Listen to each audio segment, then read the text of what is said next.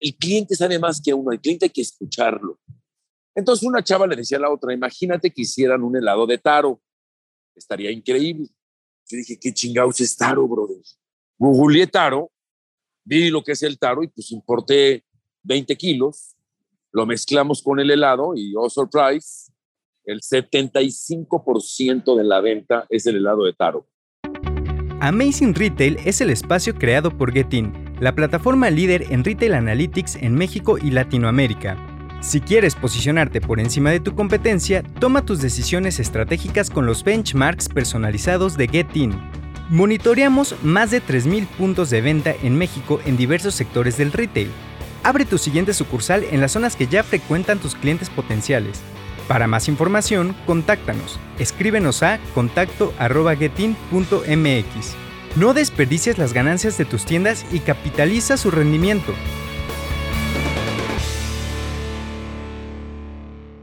Bienvenidos a un episodio más de Amazing Retail Podcast. Yo soy Francisco. Y yo, Anabel. Para el episodio de hoy tenemos un invitado con una larga trayectoria. Nos hablará sobre su perspectiva de la industria, algunas recomendaciones y los planes que tiene a futuro. Antes de presentarlo, no se olviden de seguirnos en Spotify o su plataforma de streaming preferida y compartir el episodio en redes sociales.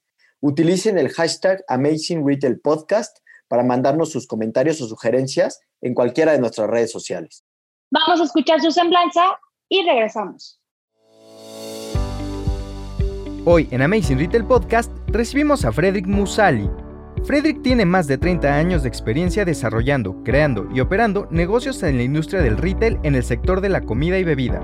Fue CEO de Moyo, una cadena de tiendas de yogur helado que fundó en 2008. En este tiempo, lideró la expansión en México, Costa Rica y Nicaragua, operando más de 200 tiendas y poniendo a Moyo como un jugador relevante en el mercado. Trabajó en Sushito, una cadena de sushi, por más de 21 años, donde estuvo a la cabeza del área de operaciones y expansión, dirigiendo a un equipo de 3.000 personas en más de 250 tiendas en México, Estados Unidos, Centroamérica y Europa. Actualmente es CEO de Yoyoso, una cadena multinacional coreana especializada en la venta de bajo costo de productos de bienes de consumo y hogar, la cual tiene más de 22 tiendas en México. Como emprendedor, Frederick ha participado en múltiples foros de innovación y emprendimiento como ponente clave y mentor. Frederick estudió la licenciatura en Administración de la Hospitalidad en la Universidad Iberoamericana. Bienvenido a Amazing Retail Podcast.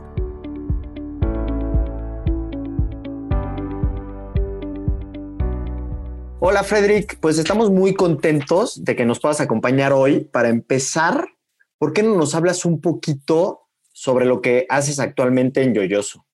Actualmente en Yoyoso llevo la gerencia de operaciones, la expansión de la marca, manejo áreas como sistemas, capacitación, operaciones, supervisiones, expansión de marca, visita de locales y demás.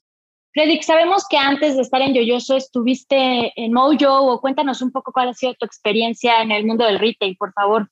Mi primera experiencia fue a los 13 años, 13 en el Sushito, no sé si ya les tocó Sushito a ustedes, pero Sushito fue todo un fenómeno cultural en México. Trabajé en Sushito desde los 13 años hasta los 30 y tuve la oportunidad de ir escalando de mesero a sushero a cocinero. Luego me hicieron director de operaciones. Tuve la oportunidad de abrir más de 200 tiendas, entre ellas muy buenas experiencias. Abrimos todos en todo Centroamérica, Guatemala, El Salvador, Nicaragua, Costa Rica, Panamá, Honduras, Ecuador, Sudamérica. Abrí en Madrid, España, tres, en Barcelona, dos, en Italia, Verona, una, en Estados Unidos abrí diez, muy joven, a los 30 años, y llegué a abrir 250 sushitos, donde yo manejaba todo el negocio, eran más de 5 mil colaboradores. Fue una súper experiencia Nada más que ya, ya no me gustaba ser empleado porque veía que tenía el potencial de hacer algo y no me estaba alcanzando para vivir con la lana que tenía. Ya tenía tres hijos. Entonces, una vez mi patrón de Susito, él vivía en Los Ángeles, pues me dijo, vente a verme, me fui a Tijuana, me crucé, fui a, ver, íbamos a probar distinta comida japonesa en Los Ángeles, que es la meca de la comida japonesa, ¿no? Después de Japón. Comíamos, me quedé temprano en el hotel y me crucé y vi que había una fila gigante para unos helados. Era Pinkberry. Y que dije, pues, ¿qué tendrán esos pinches helados, no? Entonces, me formo para probar el helado y pues era un helado natural tipo nutriza con fruta. Así, that's it. Dije, oye, esto no tiene mayor ciencia, yo lo voy a hacer. Lo voy a hacer. Pero no tengo lana, pero lo quiero hacer. Total, no te hago el cuento largo a espaldas de mi jefe, porque si se entera mi jefe, me mata que voy a hacer un negocio nuevo. Consigo las máquinas a consignación. Fui a Santa Fe Centro Comercial, conseguí un local y me dijo el dueño del centro comercial, eres tan chambeador que te voy a dar dos años para que me pagues. Y mi cuate, el arquitecto, me dijo, yo te lo hago y tú me vas a pagar. Y hacer pruebas y pruebas, me asocié con una chava de, ese día estuvo increíble porque mi proveedora de las máquinas me dijo, hay una chava francesa que te va a hacer la competencia. Y yo tenía muy claro que mi producto no era bueno. Yo no soy bueno para desarrollar productos, soy pésimo de hecho. Soy bueno para operar y crecer negocios, pero para diseñar el negocio no soy bueno. Total, Delfín, ah, le hablo a la chava esta, ¿cómo te llamas? Delfín, vivo en Los Ángeles, le dije, sé que va a ser mi competencia, vamos a conocernos. Nos conocimos y me di cuenta de verla que ella tenía un excelente producto y no tenía idea de la operación y viceversa. Pues probé el producto, me encantó el producto y nos asociamos en una vil servilleta. No me, dijo, 50-50 va. Entonces abrí el primero, yo seguía en Sushito, se hacían unas colas enormes en Mollo de Santa Fe, era un fenómeno. Se abrió el segundo, seguía yo en Sushito, vivía entre Seattle y México, porque abrimos un Sushito en Seattle, entonces me iba a Seattle muchísimo, hasta que un día, un día escuché que una amiga le decía a otra amiga, por eso hay que escuchar al cliente, y ahí les va por qué, el cliente sabe más que uno, el cliente hay que escucharlo. He tenido terribles ideas donde he escuchado a dueños y directores, directores de empresas, ¿eh? decirle a los clientes pobres pendejos. Lo he escuchado yo, lo escuché hace 15 días de una empresa muy grande, muy grande. Entonces una chava le decía a la otra, imagínate que hicieran un helado de taro, estaría increíble. Yo dije, ¿qué chingados es taro, brother? No sé qué es taro. Googleé taro vi lo que es el taro y pues importé 20 kilos, lo mezclamos con el helado y, oh surprise, el 75% de la venta es el helado de taro. Y después de eso ya todo el mundo tiene taro, ¿no? Pero el primer helado de taro que hubo en México fue de mollo. No había ni en Estados Unidos. ¿De dónde salió? De que una chavita le dijo a la otra chavita. Y yo las escuché caminando ahí por Sanborns. Hay que escuchar, sí hay que escuchar, mucho. Y pues después de Moyo, se acercó la empresa Herdes y pues se la vendí tristemente, me arrepentí, es la verdad, porque amaba con toda mi alma ese negocio y se lo vendí a Grupo Herdes a ver cuánto tiempo les dura el chiste, a ver cómo lo hacen. Y estoy en yo, yo, soy y también abrí, soy licenciatario de tiendas Samsung y tenemos ya como 25 tiendas Samsung y en eso estoy. Oye, Frederick, ¿y cómo fue este brinco de pasar del mundo de alimentos a tema diferente como yoyoso, de ahorita como de otro tipo de productos? ¿Cómo diste ese brinco? Entiendo que eres experto en la operación, pero... Mira, como ves, yo soy, yo soy muy neta. Un amigo mío me dijo, ¿ya viste cómo le está yendo a mi niso? Le digo, sí. Fui y estaban llenísimas y pues le quise hacer la competencia. ¿Qué te digo? No te voy a inventar. Tal cual. Está buenísimo. está increíble. Además, tan sencillo como eso, ¿no? Ya, qué chingados te digo, te invento que fui a Júpiter y a la Luna y tuve un viaje astral. No, ni madres. Pero al final la operación sí es la misma, ¿no? O sea, no importa que sea un producto de alimentos, no importa, o sea... No, no, no, no, no. Esta de yo, yo soy súper, súper complicada. ¿Ah, sí? Por la cantidad de, de artículos, ¿no? Son más de 10 mil SKUs. La importación toma de 3 a 4 meses la tienes que pagar de contado. Lo que no se vende, se merma, no hay devolución. Hay que estar en constante, constante movimiento y constantes productos nuevos. Muy complicado el negocio. Hay mucho fardero, el fardero son los que roban, entran con sus maletas y se pueden llevar 80 ganchos. O sea, es un negocio muy difícil, muy difícil, muy complicado. Y luego súmale, creo yo, el tema de la pandemia, ¿no? O sea, que, también no lo puedes dejar a un lado. Mira, tú hablabas del e-commerce. Este producto no se vende en línea. Hay productos que están hechos para venderse en línea, ¿no? Hay productos que no se venden en línea porque son ventas de impulso. El fast fashion es una venta de impulso. No es un destino. No conozco a nadie que diga, ay mamá, vamos a Yoyoso, a Miniso a pasar el día en la tarde. No. Vas al centro comercial y te clavas al lugar y compras chácharas que nunca más vas a, vas a volver a usar. Pero las compras. Entonces es una venta de impulso. No está diseñado el fast fashion para hacer una venta de e-commerce. Es 100% retail en el momento, en la experiencia. He dicho.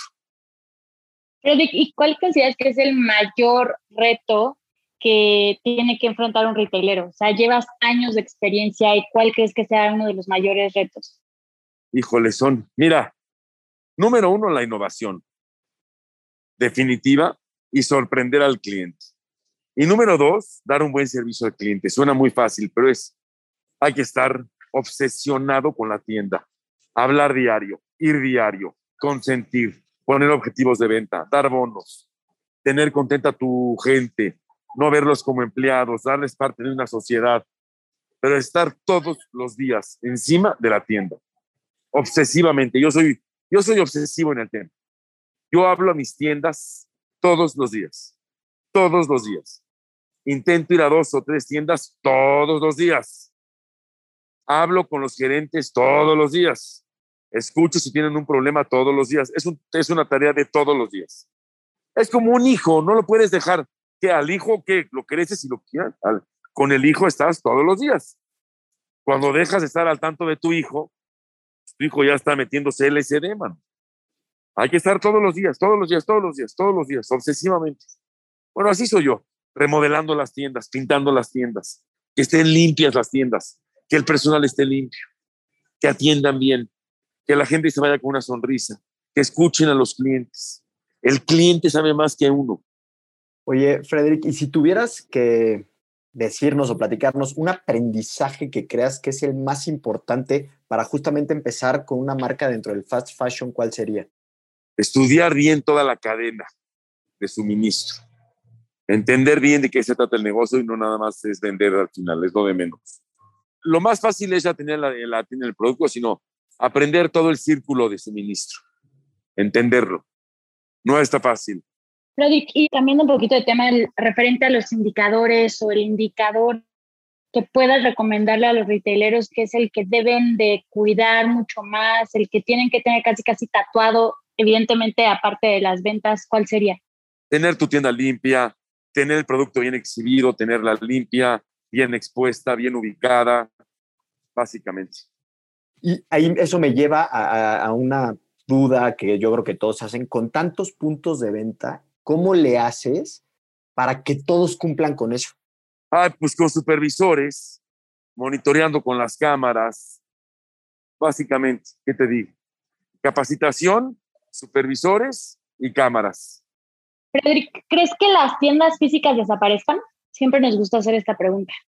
No, no, no creo. Va a cambiar sí creo que la industria del cine va a desaparecer y el cine era un generador muy importante de los centros comerciales. Yo sí creo que el cine va a desaparecer, lo creo. Va a bajar la afluencia en las tiendas y la gente va a querer ir más a vivir una experiencia que a comprar ropa o al retail, no lo sé. Tienen que empezar a modificar los centros comerciales a tener más experiencias dentro de las plazas. Me da miedo que el cine, que era un generador de tráfico muy importante, no sé si va a volver a funcionar. En lo personal, a mí me da flojera al cine. Prefiero tirarme en la casa. la verdad, prefiero, prefiero quedarme en la, en la casa viendo una película. Es la misma. Sí, totalmente de acuerdo. Sí, al final los otros comerciales es, o sea, justo decimos que ya es entretenimiento, pero ya no solamente es el cine, ya es como más de paseo, ya es como vamos por el helado y no necesariamente entro a todas las tiendas, porque antes justo vemos el comportamiento de pasear dentro de las tiendas. Ahorita la gente no necesariamente está entrando. No, no, no, no, la verdad no. El café, la dona, el helado, eso va a seguir bien. Sí, correcto. Y todo eso compite, ¿no? Porque al final, pues el presupuesto de las personas es una. Y si tú tenías X dinero destinado para ir a, comprar lo que sea, pues si ya te lo gastaste en la dona, en el café, en el helado, en el dulce, pues ya te quedaste sin entrar a la tienda de ropa por comprar nada ya, ¿no? 100%. No está fácil. Sin duda, no, sin duda. Creo que hay que ser, bueno, creemos nosotros que hay que ser mucho más creativos, ¿no? O sea, creo que el tema de la creatividad todo el tiempo tiene que... Mira, yo en Moyo inventé el 2 por 1 los jueves y tuve a un Moyo un jueves, es un fenómeno, ¿eh? fenómeno. Freddy, ¿y cuáles son tus planes a futuro? Platícanos un poco qué viene, qué planes tienes. Ay, no sé qué decirte. Pues quiero descansar un rato, pero no puedo descansar. Acabo de firmar una marca que no les puedo decir cuál, pero ya la firmé y me la traigo en, me la dan en dos semanas y la voy a crecer mucho. Es de alimentos también. Seguir en Yoyoso creciéndolo.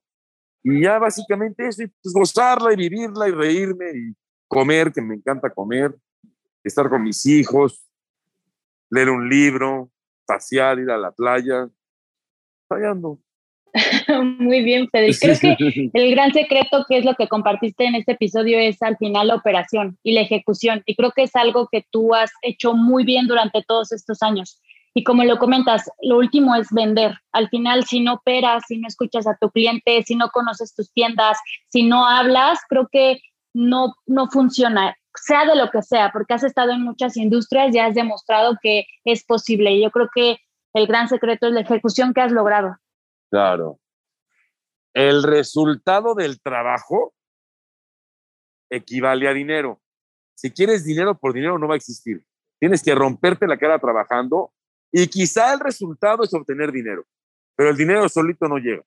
Hay que operar, hay que operar. Hoy en día los juniors no operan. Hay que operar, hay que ir a las tiendas diario. Hay que conocer el nombre del gerente y del colaborador de memoria. Hay que saludar de beso a cada una de las chavas y de mano a cada uno de los chavos. Hay que preguntarles por su vida, por cómo están, ser empático con ellos. Si un familiar está enfermo, dejarlo salir, darles bonos, que ganen mucha lana, no nada más puede ganar lana uno, que todos ganen.